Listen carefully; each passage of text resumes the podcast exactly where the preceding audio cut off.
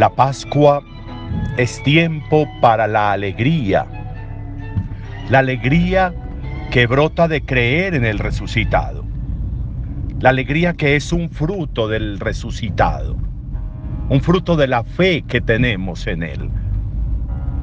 La alegría brota y brota de manera natural como una expresión de la fe, como un retoño de la fe.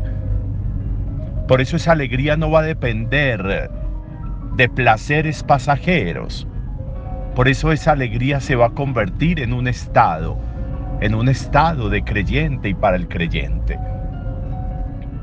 La alegría que hace que el camino sea distinto por la certeza de saber que la, que la fe nos lleva a encontrar en nuestro camino aquello que requerimos para la comprensión del como del panorama de nuestra existencia. A veces creemos que lo que necesitamos es esto o aquello, pero resulta que en el camino aparece todo lo contrario y era eso lo que necesitábamos.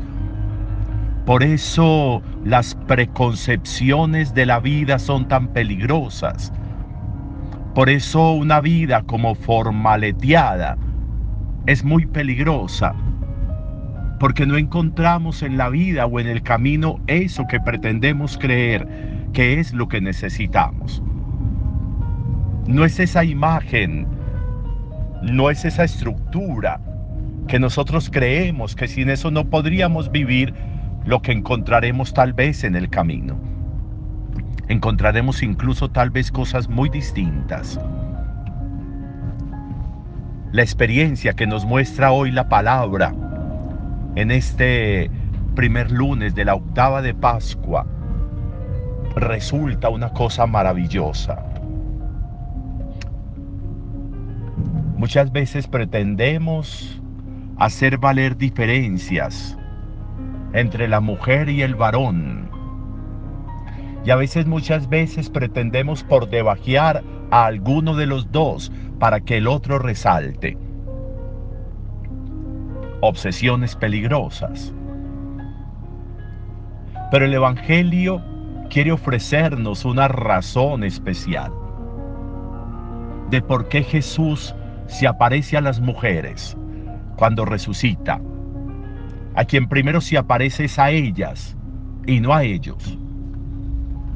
Y podríamos, aunque sea como en la distancia, pensar que la diferencia estriba en que mientras los discípulos, los doce, están encerrados en una casa con las puertas cerradas por miedo a los judíos, las mujeres se han lanzado, las mujeres han salido y muy de madrugada han salido a buscar al resucitado, han salido hasta el sepulcro han ido a aromatizar el cuerpo, han ido hasta allá a rendirle homenaje a Jesús, muy de madrugada, con la preocupación incluso de quién les quitará la piedra.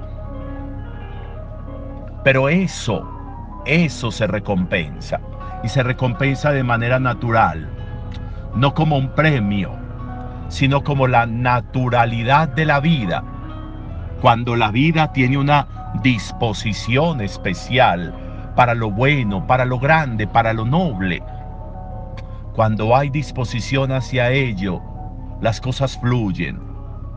Las mujeres se fueron sin ninguna pretensión más que llegar hasta donde Jesús, a rendirle, así como hicieron los reyes magos cuando nació.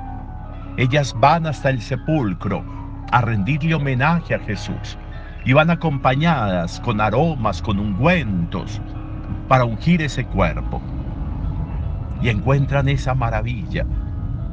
Jesús ha resucitado, Jesús está resucitado. Alégrense. La razón para la alegría es que el Señor está resucitado. La razón para la alegría es que el Señor ha resucitado. Esa es una muy buena razón. Y Jesús mismo se las señala a ellos.